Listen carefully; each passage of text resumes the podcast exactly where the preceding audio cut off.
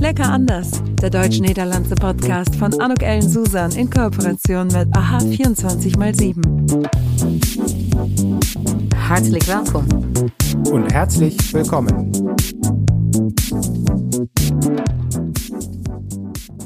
Een hartelijk welkom en herzliches Willkommen bei deze Podcast-Episode van Lekker Anders. Und ich freue mich so wahnsinnig, denn eindelijk, ik ken hem al, we hebben het laatst over gesproken, volgens mij meer dan 20 jaar, uh, mag ik vandaag het gesprek aangaan met Jochem Wolthuis. Hi Jochem.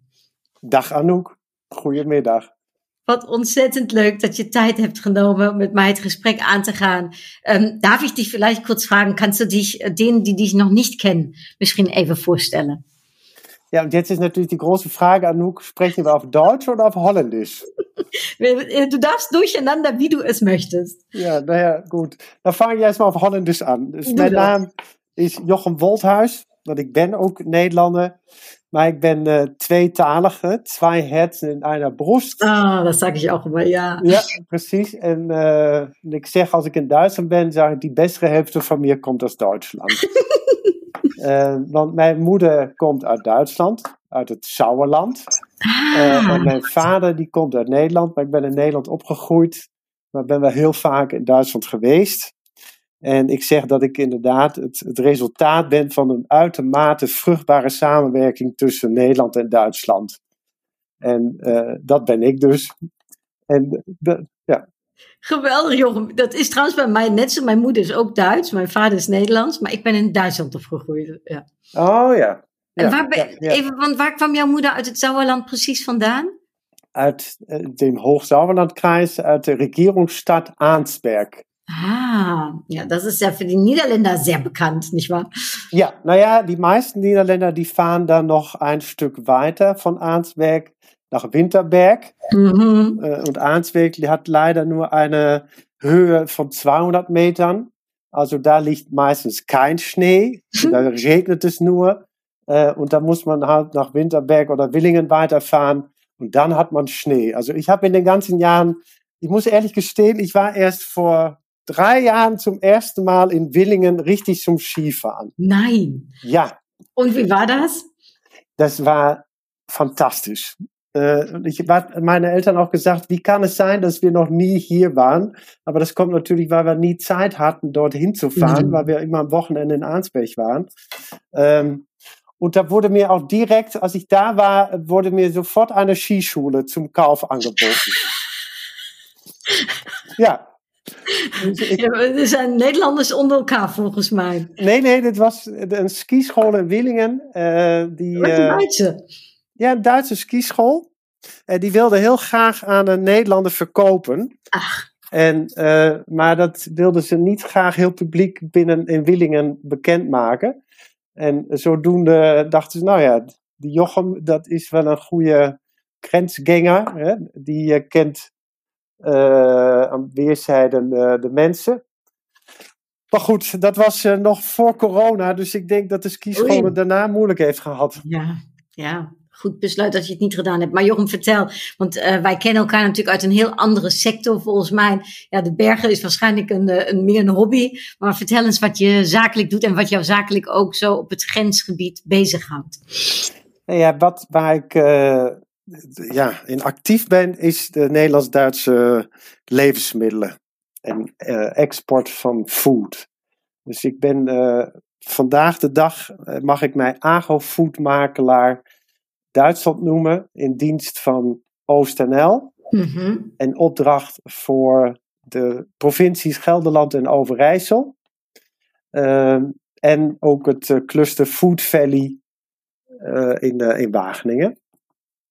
Wauw. En in die hoedanigheid hou ik me bezig met ja, handelsbevordering van bedrijven in de, de levensmiddelensector. Ik probeer zoveel mogelijk de deuren te openen in Duitsland. Um, maar goed, ik, ben, ik zit al twintig jaar in de, in de levensmiddelensector. Ik ben uh, erin gerold als vakjournalist voor een Duits vaktijdschrift, uh, Vroegthandel Magazine. Mm-hmm. En dat is een vaktijdschrift dat actief is in de groente- en fruithandel. Ja, en uh, ik heb jou ook verschillende jaren op de Food Logistica volgens mij gezien. Ja, nou dat, dat, tijdschrift waar ik eh, dat al meer dan twintig jaar de correspondent voor ben, dat heeft ooit de Foodlogistica uh, bedacht en opgezet in Berlijn. Ik heb dat zelfs bedacht. Ah. Ja, en zodoende en, ja, zit ik daar natuurlijk ook in de organisatie heel diep verankerd. En Nederland is natuurlijk een van de allergrootste landen, uh, ook qua aantal bedrijven op de Foodlogistica. Spanje, Italië en Duitsland hebben nog meer bedrijven die daar deelnemen. Maar Nederland is ook altijd met ruim 300 bedrijven ontzettend goed uh, aanwezig. Wow. Mm, ja, ik ken jou ook uit de tijd hè, dat je voor groente en fruit gewerkt hebt. Als jij nu over food praat, is het waarschijnlijk meer. Waar, heb je het dan precies over? Wat, wat, wat, wat beïnhoudt food hè, in zijn totaliteit? Nou ja, dat, dat klopt. Dus ik, ik ben dus via groente en fruit uh, terechtgekomen in, in die uh, levensmiddelenhandel. En, want mijn achtergrond is, ik heb levensmiddeltechnologie in Duits, in Wageningen en germanistiek, dus Duitse taal en uh, cultuurkunde in Leiden gestudeerd. En zodoende dacht ik, hé, hey, die uh, groente- en fruitsector, dat is volgens mij wel een gebied waarin heel veel Nederland-Duitsland gebeurt. En nou ja, zo ben ik daar dus ingerold en heb vanuit die hoedanigheid die allereerst de eerste 15 jaar heel erg sterk in de AGF, aardappelen, groente, fruitsector gewerkt. Mm -hmm. dus, dat is natuurlijk de, de belangrijkste exportmarkt voor nou ja, Nederlandse groenten, tomaten, komkommers, aubergines. Kan ik nog veel meer over vertellen, zal ik nu niet doen. Maar nu heb ik het inderdaad veel meer over levensmiddelen die, uh, dan moet je denken aan producten die in de eiwittransitie zitten. Dus vleesvervangers. Ah. En, uh, nou ja, en nieuwe soorten nieuwe producten. We zijn heel innovatief met nieuwe levensmiddelen. Uh, op het gebied van duurzaamheid, verduurzaamde levensmiddelen, ook reststroomproducten. Uit bierborstel kun je crackers maken.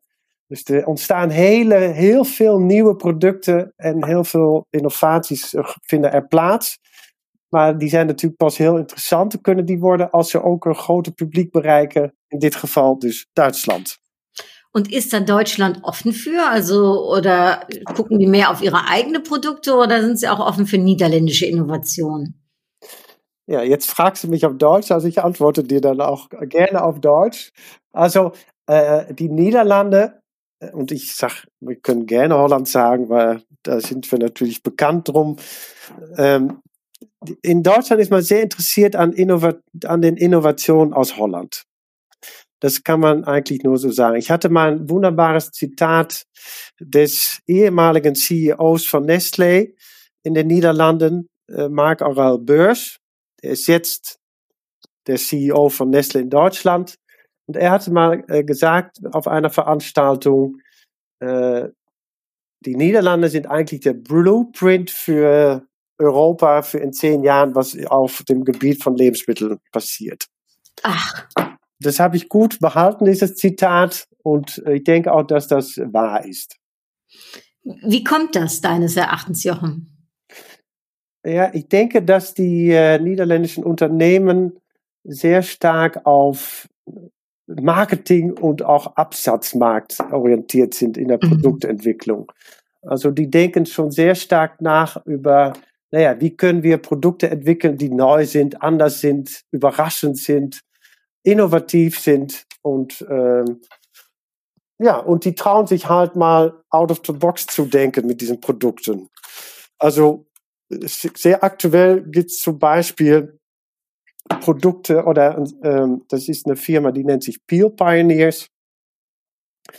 Und die haben es jetzt geschafft, Orangenschalen Mhm. bei deutschen Sup bei, bei Supermärkten abzuholen. Also ganz die, diese Orangenschalen, die man äh, in dieser Orangenpressmaschine. Ja, ja, ja, ja, genau. Genau. Diese Orangenschalen, die werden als Abfall dort verwertet und die haben das jetzt geschafft, dass in diesem Fall war das eine große Supermarktkette Jumbo, die hat gesagt, okay, wir sammeln die jetzt mal für euch ein zentral. Und dann kann man aus diesen Restprodukten wieder neue, äh, neue Produkte entwickeln. Also die holen da aus der Schale äh, Zutaten für Backprodukte zum Beispiel Mhm. oder können aus dieser Schale Kosmetikprodukte herstellen. Wahnsinn. Ja. Was es alles gibt. Ja, und jetzt wollen die natürlich zum deutschen Markt mit diesem Projekt. Ja, klar. Ja. Das, das spricht natürlich für sich. Also ich sage erstmal lecker anders, passt da ja vollkommen. Ne? Ja.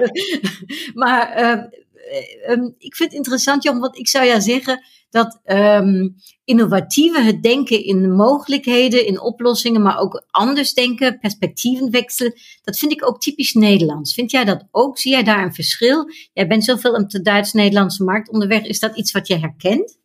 Nou wat ik vooral herken en uh, ik had twee jaar geleden nog voor corona een hele grote delegatie van inkopers uit de Duitse supermarkt en de foodwereld. Had ik uitgenodigd om eens naar Food Valley te komen.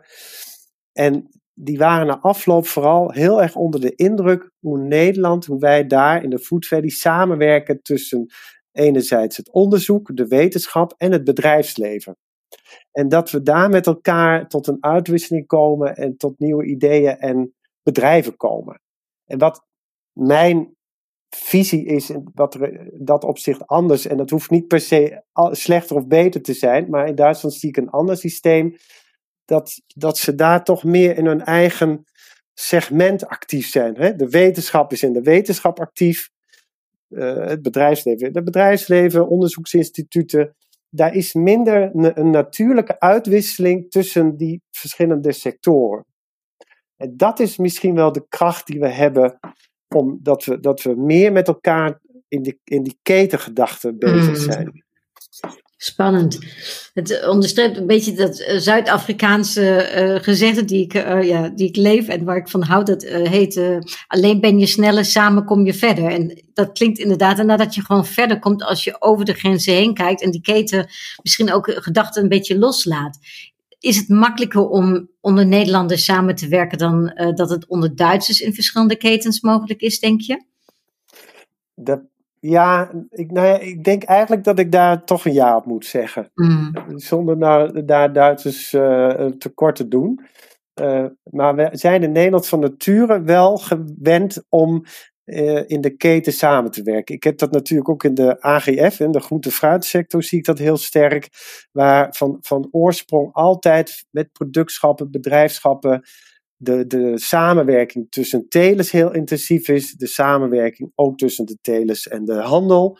En vervolgens ook uh, de uitwisseling met ja, het onderzoek, zaadgoedbedrijven, Daarin is een, natuurlijke uitwisseling van kennis, zodat iedereen uiteindelijk in zijn geheel beter kan worden. En niet één individu op zich. Um, en ik denk wel dat dat een kracht is uh, waar ja, wat wel typisch Nederlands is. Maar wat, wat natuurlijk misschien ook komt, omdat wij natuurlijk ook weer niet zo'n groot land zijn, waardoor je met elkaar sneller in contact kunt zijn. En je kunt En ook misschien wel moet, uh, hè, om ja. verder te komen. Is dat dan iets wat jij ervaart? Ik, uh, ik ken het een beetje uit mijn verleden, maar ben benieuwd hoe jij het uh, ziet. Van als dan een Nederlander naar Duitsland komt en eigenlijk dit soort openheid ook uh, ja, aan wil gaan, dat hij daar misschien soms aan zijn grenzen komt of dat hij even moet, ja, even pas op zijn plaats moet gaan doen? Nou ja, dat is natuurlijk altijd even de valkuil.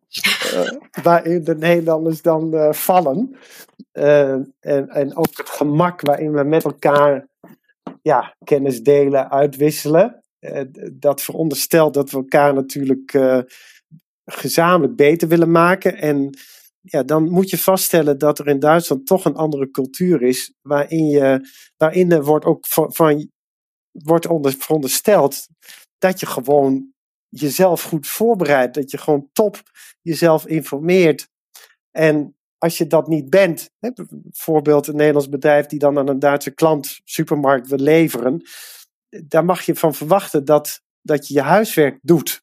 En als je dat niet doet, nou ja, dan is dat wel je eigen schuld als je dan niet tot goede zaken komt. Dus er is een andere verwachting en houding ten opzichte van, van kennis, van het delen, van uh, het met elkaar. En daar zie ik een verschil tussen Nederland en Duitsland.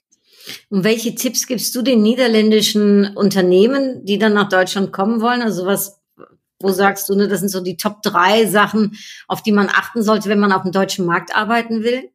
Naja, was ich natürlich allen niederländischen Unternehmen erkläre und sage, es fängt absolut an mit der deutschen Sprache mhm. und mit dem deutschen Kulturverständnis. Also man muss sich gut vorbereiten.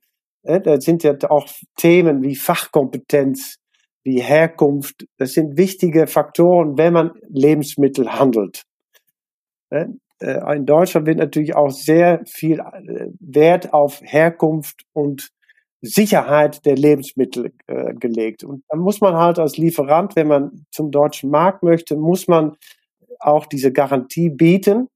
Äh, und das heißt, man muss wissen, ja, wie die deutsche Sprache funktioniert. Man kann über die deutsche Sprache natürlich auch sehr viele Fachinformationen holen. Äh, also auch das muss man wissen. Und man muss sich halt wirklich inhaltlich sehr gut vorbereiten auf ein Gespräch. Äh, ich habe auch des Öfteren erlebt, dass große Handelsfirmen hatten dann einen Termin mit der Edeka, mit Rewe oder anderen großen Retailern, dass, dass die dort hinfuhren und dachten, wir trinken jetzt erstmal ein Tässchen Kaffee. Und dass die dann da kommen und erstens keinen Kaffee angeboten bekommen und zweitens, dann geht's direkt zur Sache. Und dann sind, waren die Holländer doch einigermaßen überrascht, dass man da nicht erstmal ein bisschen zueinander kommt, aber direkt zur Sache geht. Mhm. Und da sei das hätte sie wissen müssen. Ja, ich habe das mal miterlebt in der Zeit, dass ich beim Blumenbüro Holland gearbeitet habe. Da kamen ein paar, ich sage jetzt mal, äh, aus dem Sektor in, nach Deutschland zu Rewe und wollten denen mal kurz erzählen, wie es genau funktioniert, haben den auch geduzt ne, und standen dann allerdings fünf Minuten später auch wieder vor der Tür. Ne? Also das war eine kurze, kurze Geschichte. Also Kulturunterschiede zu kennen, sich darauf vorzubereiten, ist schon wichtig. Machst du das auch andersrum? Also äh, arbeitest du auch mit dem deutschen Sektor und erklärst denen, wie der niederländische funktioniert? Ja, naja, also ganz interessant. Ich hatte auch mal einige deutsche Foodlieferanten auch informiert. Die äh, hatten auch äh, Pitchgespräche bei Albert Heijn. Und naja, da war jetzt eine Firma zum Beispiel da, die wollte unbedingt gerne deutsche Kekse verkaufen. Ähm, und da hatte ich denen aber wohl erstmal erklären müssen, dass wir in Holland jetzt um, um vier Uhr, dann haben wir in Holland Borrelzeit. Da möchten wir gerne etwas Herzhaftes. Also das mit den Keksen, das läuft bei uns weniger als jetzt in Deutschland. Da haben wir eine andere Esskultur. Naja, da, da waren die auch überhaupt nicht drüber informiert und im Bilde. Naja, da, wenn man dann diese Essgewohnheiten nicht kennt, ja, dann muss man mit den Keksen, dann ja, muss man das anders verkaufen oder in anderen Setting, andere Zeitpunkt, anderes andere Momente kreieren, als dass man das denkt, oh ja, in Deutschland essen wir das zu jeder Tageszeit auf dem Büro, äh, auf dem Tellerchen. Das kennen wir in Holland nicht. Nee, da äh, ist auch das Mittagessen ja ein ganz anderes als in den Niederlanden. Äh, hast du da schon mal irgendwie was erlebt, wie, wie das angenommen wurde? Ja, das ist natürlich, ich, einer meiner Aufgaben ist es natürlich, den Holländern zu erklären, äh, dass der deutsche Markt doch anders tickt. Und, äh, und ich versuche noch natürlich auch anhand der Kulturunterschiede zu den Lebensmitteln, zur Lebensmittelwahl her abzuleiten. Also, äh, und dann ist natürlich eine, naja, die Sitte, die Kultur, dass vielfach in Deutschland mittags warm gegessen wird. Das hat natürlich dann wieder ganz andere, äh, eine ganz andere, ja, Auswahlkriterien zugrunde, dass man da ganz anders isst mittags, als wenn man jetzt warm oder kalt isst. Äh, und das sind sich auch viele niederländische Firmen gar nicht so bewusst, dass da mittags warm gegessen wird in Deutschland. Wobei auch das natürlich wieder langsam sich ändert. Also diese kulturellen Unterschiede sind natürlich nicht jetzt Gesetze für immer in, in Stein gemeißelt, sondern sind natürlich auch fließend. Aber da muss man immer gut am Ball bleiben. Ja, wat je zegt, er is een grote dynamiek ook gaande. Wat is zo in jullie sector de, de grootste, ik zeg maar, ja, op het moment de grootste uh, trends onderhevig of de ontwikkelingen die er zijn? Ja, de, de, absolute grootste trends zijn natuurlijk dat we naar gezondere voeding willen. Mm. Allemaal gezondere voeding. Die, en wat ik zo prachtig vind, en dat was met groente en fruit, vond ik dat al mooi. Maar nu ook met, niet met de vleesvervangers. Dat je door elke dag een gezonde keuze te maken op je bord. en een verstandige keuze, kun je het ook een beetje bijdragen aan een klimaatverbetering. dus ik vind de trend waar we ons mee in begeven, en dat noemen ze in Duitsland klimaatneutrales essen. Dus je kunt nadenken over je voedselkeuze en dat die klimaatneutraal is. Maar Jochem, ik ken dat ook uit het toerisme. Dat is ja mijn achtergrond. En daar was duurzaamheid dan ook uh, altijd belangrijk. Maar men was er eigenlijk niet zo bereid om voor te betalen. Hoe is dat met het eten? Is men dan bereid om dan ook meer te betalen hiervoor? Of heeft het helemaal niet zo'n, ik zeg maar, uitwerking op het budget? Nou ja, dat is natuurlijk die Gretchen-vragen of de hamvraag, zoals we dat dan zeggen uh, in het, het Nederlands. Ja, dat, dat is de grote uitdaging. Dat, dat, daar daar moeten, we, moeten we aan werken. Aan, aan de wertigheid der producten. Totaal. En, en dus dat we laten zien dat het ook, nou ja, die waardeketen helemaal in de levensmiddelen zit.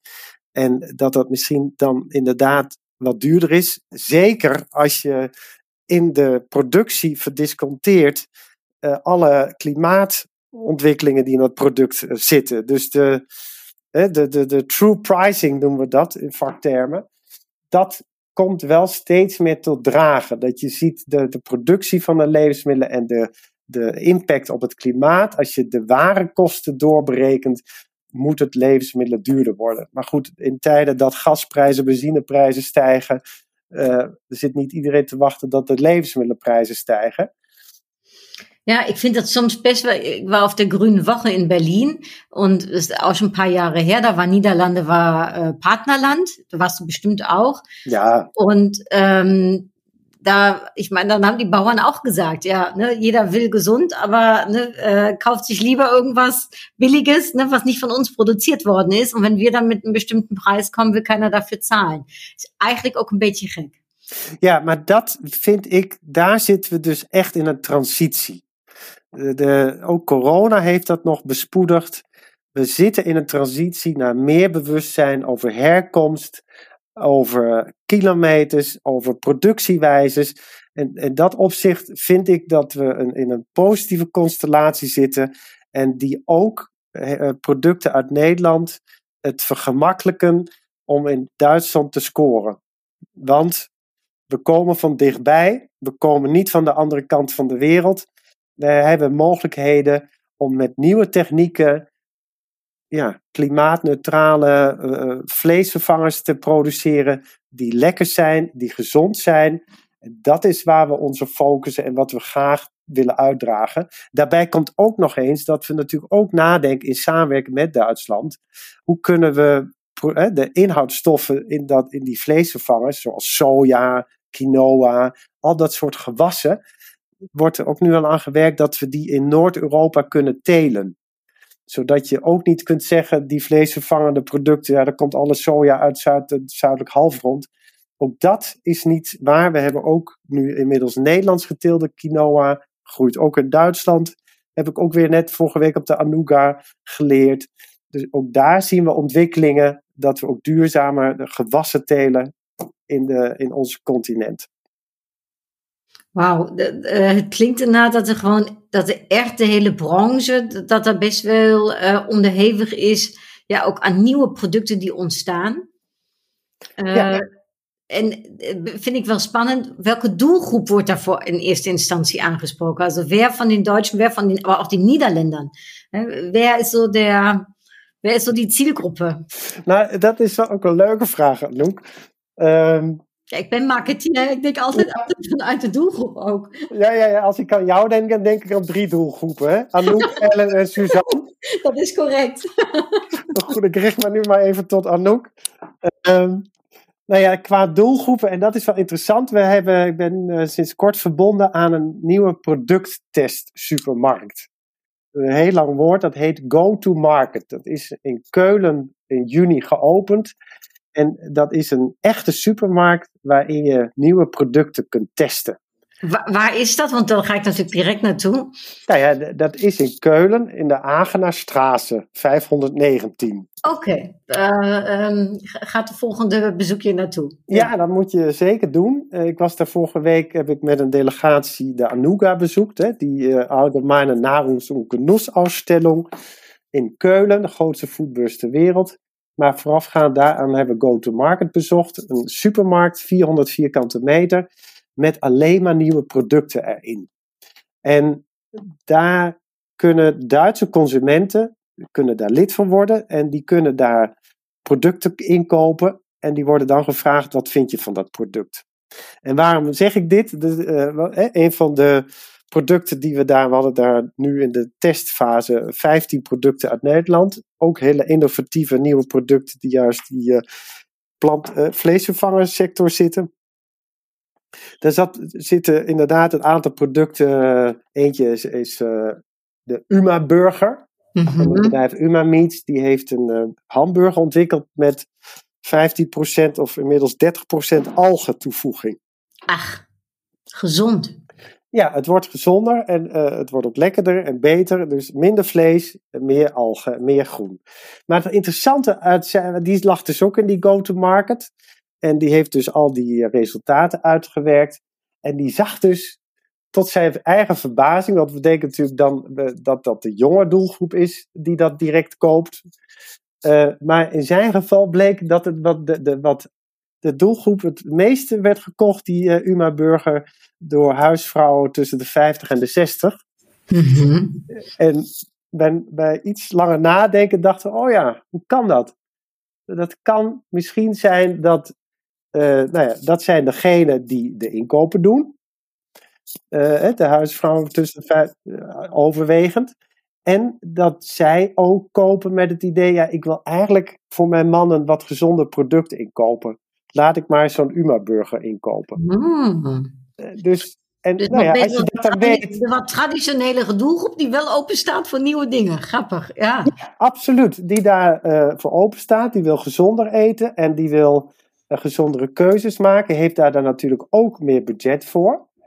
Uh, sterker nog, het wordt ook de allergrootste doelgroep in Duitsland. Ja, hè? ja, ja. Duitsland vergrijst, is na Japan het, het snelst vergrijzende land ter wereld. Uh, dus het, dat is ook een tip die ik Nederlandse bedrijven meegeef. Denk over na, over de oudere doelgroepen. Bied ook absoluut kansen als je producten aanbiedt mm. in dat segment. Totaal. Oh, dat vind ik spannend. Mijn man eet geen vlees. Dus uh, wie weet, oh. misschien een nieuwe kans. Ik ga naar, de, naar die supermarkt en ik ga me aanmelden. Ja. En ik vind dat ook spannend wat je vertelt, Jochem. Want ik ben een tijdje geleden in China geweest. En heb daar zo'n studietour uh, georganiseerd van Nederlandse bedrijven. Dat was nog even in mijn laatste tijd bij het NBTC. En, maar ik vond het zo spannend. Wij waren in een supermarkt waar zoveel nieuws was, wat wij op Duitse markt nog helemaal niet kennen. En de Nederlandse trouwens ook niet. Dat ik denk van, en er, er komt nog zoveel. Er staat nog zoveel te wachten. Nou, het grappige is, waar ze nou in Duitsland weer helemaal uh, weer naar Nederland kijken. Uh, dat vond ik wel een hele grappige. Je hebt nu, kennelijk heeft Jumbo heeft, uh, 200 praatkassa's ingevoerd. Ach. Uh, dus uh, ja. Omdat, wat, is, wat is dat, praatkassa's? Nou ja, auf Deutsch übersetzt eine Plauderkasse. Mm-hmm. Dus uh, dat is dan weer een tegenbeweging tegen de automatisering in en de anonimisering met het zelf scannen van producten. Maar dat je speciaal kassa's inricht waar je ook gewoon cashiers hebt zitten die tijd hebben voor een praatje. Wat leuk! Want een supermarkt, ik bedoel, dat spreekt jou en mij waarschijnlijk het ook erg aan je gaat naar de supermarkt ook om met mensen te spreken en dan even gezellig te praten. Uh, nou, en ik vond dat een heel leuk, uh, leuk idee. En in Duitsland waren ze daar meteen heel eager weer op van, hé, hey, die Nederlanders hebben weer iets nieuws bedacht, die plauderkassen. en, uh, nou ja, en dat is natuurlijk voor mij, dat is een van de volgende projecten waar ik me heel graag op wil richten, is het grote verschil tussen vers gesneden groenten, wat in Duitsland amper te krijgen is. En in Nederland natuurlijk een derde van onze totale groenteomzet uitmaakt. En ik nog steeds met verbazing mij afvraag, hoe kan het dat in Duitsland nog zo weinig vers gesneden groente beschikbaar is? Mm. Dat zou ja. ik toch wel willen stimuleren. Das ist auch eigentlich viel mehr was für Singles, oder? Das ähm, frisch geschnittene Obst. Ja, naja, frisch ne? und Gemüse. Vor allem, also in Deutschland ja. gibt es überwiegend nur frisch geschnittene Salate, abgepackt genau. in Tüten und, äh, und dann gibt es etwas frisch geschnittenes Obst, äh, aber es gibt kaum frisch geschnittenes Gemüse. Und das ist nun aber, naja, man, man, die, man, diese Vorteile, die äh, diese abgepackten Tüten an frisch geschnittenen Gemüse bieten, das muss man halt mehr erklären und aufklären. Und das war immer die Frage, wieso kann es, dass in Deutschland so wenig frische Convenience vorhanden ist im deutschen Supermarkt? Da wurde mir immer gesagt, das ist die deutsche, das, das liegt an der Kühlkette, weil wir haben zu wenig Kühlkapazität in den deutschen Supermärkten. Wir haben das nochmal untersucht, soziodemografisch. Eigentlich ist es auch eine kulturelle Sache. Ne? Auch deutsche Hausfrauen, Hausmänner, ja, die, die trauen das Produkt nicht so sehr. Und das ist aber natürlich alles schon äh, wieder alte Information. Dieses Produkt ist hochsicher äh, und hochgesund. Und ist dadurch, dass man das abgepackt kaufen kann, viel ähm, effizienter und viel abwechslungsreicher, mhm, äh, wenn man essen will. Und in der Tat, was du sagst, Anouk, auch sehr viel interessanter für Single-Haushalte. Ja. Man schmeißt nicht so viel weg, ne? Also ähm, ja, genau. Das ist natürlich ein Riesenvorteil. Genau, das ist eigentlich der Vorteil. Und das Produkt in sich hat auch eine größere Vielfalt. Also man kann dadurch leichter, also wenn äh, äh unterschiedliche Salate in einer Tüte probieren oder äh, es gibt ja jetzt auch in Holland diese Brokkoli-Blumenkohl-Mixe, äh, geschnittene Kohl. Es gibt eine ganze große Bandbreite, Vielfalt. Äh, äh die, unsere Nasi Obami-Pakete ist natürlich sehr interessant. Das gibt, das gibt noch viele Möglichkeiten in Deutschland für diese Produkte. Ich höre schon, Jochen, ich höre schon. Wir könnten irgendwie Stunden weiter quatschen. Äh, vielleicht sollten wir auch mal Rezepte oder so austauschen. Ja. Naja, äh, über Rezepte gelangt man natürlich am besten an, äh, an den Verbraucher, ne? um ihm so genau. leicht wie möglich zu machen. Genau. Und äh, auch das muss man wieder dann verstehen, dass, äh, naja, die deutsche Küche halt anders ist als die holländische Küche. Ähm, und ich, naja, wir haben ja eine neue, eine neue Entwicklung in Holland, Dutch Cuisine nennen wir das. Und ich sage immer, deutsche Küche trifft Dutch Cuisine. Mhm. Dutch Cuisine äh, hört sich dann abgehobener ab, als es tatsächlich ist. Es ist eigentlich die Entwicklung, dass wir gesagt haben mit Köchen in Holland, wir wollen eigentlich viel mehr Obst und Gemüse aus der Saison verarbeiten. Ja. Und das ist Dutch Cuisine. Und äh, Jochen, ich finde auch, dass die ähm, das Image der Niederlande, was Essen betrifft, zugenommen hat. Also früher war ja alles so ein bisschen äh, gefrittiert, äh, und äh, jetzt ist aber mittlerweile guckt man anders auf die niederländische Küche. Naja, also das ist auch interessant, äh, weil äh, wenn man zum Beispiel sieht, wie die Michelin-Sterne-Köche verteilt sind in mhm. Holland und in Deutschland. Und wenn man das mal sich äh, vergleicht mit unserer Einwohnerzahl. Also ich meine 300 äh, Michelin-Sterne-Restaurants in Deutschland und 111 oder so in den Niederlanden. Ja, also besser kann man nicht informiert sein. Aber wenn man das nochmal zurückrechnet zu der Einwohnerzahl. Ja, das ist Wahnsinn. Dann, äh, wir, es gibt ja in Deutschland 80 Millionen Einwohner, etwas mehr, in Holland ja 17 Millionen. Da ist immer dieses Verhältnis 1 steht zu 5. Ähm, aber im Verhältnis Sterne ist es ja dann 1 zu 3. Mhm. Also relativ gesehen sind wir da besser als unser Ruf. Na, finde ich auch. Und äh, ja. Ähm, äh, Jochen, ich, äh, äh, wie heißt es? Wir setzen dieses Gespräch auch noch mal fort. Ich würde mich wahnsinnig freuen, dich auch noch mal live zu sehen. Ähm, aber für jetzt äh, würde ich äh, dich fragen: Hast du Lust auf eine kurze Frage-Antwort-Runde zum Ende hin? Äh, Anouk, sind wir, ich habe noch unglaublich viel mehr zu erzählen. Ich, ja, ich habe auch noch tausend mehr Fragen, aber wir haben 30 Minütchen. Weißt du was, Jochen? Äh, hiermit lade ich dich noch mal gerne ein und wir setzen einfach unser Gespräch fort. Was hältst ja, du davon? Ja, und dann, das, ja, lieben gerne. Und dann würde ich auch sehr, sehr gerne erzählen, dass wir in Holland die Tomatenwende hinter uns sehr erfolgreich gebracht haben. Das ist immer, was ich äh, der deutschen, äh, der deutschen LEH gerne erkläre. Äh, Rewe, Edeka sind immer sehr interessiert an der holländischen Tomatenwende. Aber gut, das wird dann ein Cliffhanger sein. Das ist ein sehr schöner Cliffhanger. Weil in der Tat, ich hätte dich jetzt auch gefragt, ähm, beim ersten Quizfrage, gehst du für die Tomate oder für äh, den deutschen Apfel? Äh, nee, absolut für die holländische Tomate. Und dann, äh, wie heißt es, äh, heben wir uns diese schöne Geschichte über die Tomate dann fürs nächste Jahr auf, äh, Jochen. Dann Ja. kommst du nochmal zurück, da freue ich Gerne. mich. Ähm, ein Bosse Bol of ein Apfelkuchen? Apfelkuchen. Fiets of Auto? Äh, äh, Fiets. Jetzt was Gemeines, äh, Fisch of Vlees? Ja, das ist gemein. Ähm, aber dann würde ich dann doch äh, zu einem leckeren Fisch of ein leckere äh, Stückje Kibbeling. Äh, Mm. Das finde ich sehr lecker. Ich bin gerade am Fasten, Jochen. Ich krieg unheimlichen Hunger, sage ich dir, Ja, ja. wenn ich das hier höre. Ähm, ja gut. Äh, und bist du eher so der Diplomat oder der Kaufmann? ja, in meinem Fall muss ich natürlich immer der Diplomat und der Grenzgänger sein. Ne? Maar Ja. jij weet ook best wel wat van kaufmännisches da zijn, volgens mij. Ja, aber ich musste mich ja jetzt entscheiden. Ja, ja, ja, ja, ja, Kaufmann. Ich wollte jetzt nur charmant zijn und dir diese andere Kompetenz zu sprechen. Ähm, Danke dan, dan eindigen we met de vraag, en dat is ook ja, altijd toch dezelfde vraag. Eh, voetbal, ik weet niet of je voetbalfan bent, maar is het Duitsland of is het Nederland? Ja, dat is natuurlijk een hele moeilijke.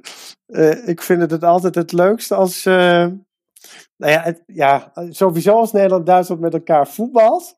En dan moet ik zeggen, daar ben ik in eerste instantie natuurlijk altijd voor Nederland. Ehm, eh, ja, dan ben ik altijd zo eerst voor Nederland. Maar ik heb het liefste dat het gelijk spel is. Ja, ik vind het, het, vre ik vind het altijd vreselijk, Jochem. Want Ja. ik, doe, ik doe het nooit goed. Weet je, voor mijn Duitse vrienden doe ik het niet goed als Nederland wint. Voor mijn Nederlandse vrienden doe ik het niet goed als Duitsland wint. Ja, je bent eigenlijk altijd een beloot, weet je. Eh, nou, maar ik geniet altijd enorm van het, eh, het voorspel voor deze wedstrijd.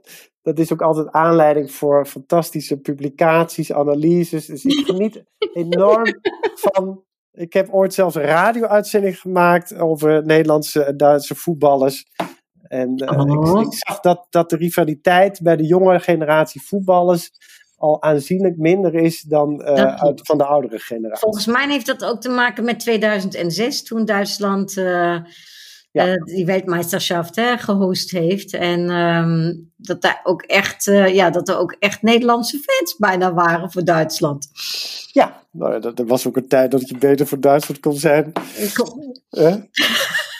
Dus, Ja, ja, dat is ook diplomatisch, eh, Jochem. Ja. Kijken wat, wat slimmer is. Ik dank jou zeer, Jochem, voor dit echt lekker anders gesprek. Het was ontzettend leuk. En zoals gezegd, ik nodig je heel graag uit 2022 eh, terug te komen. En dan gaan we gewoon nog een keertje gezellig kletsen.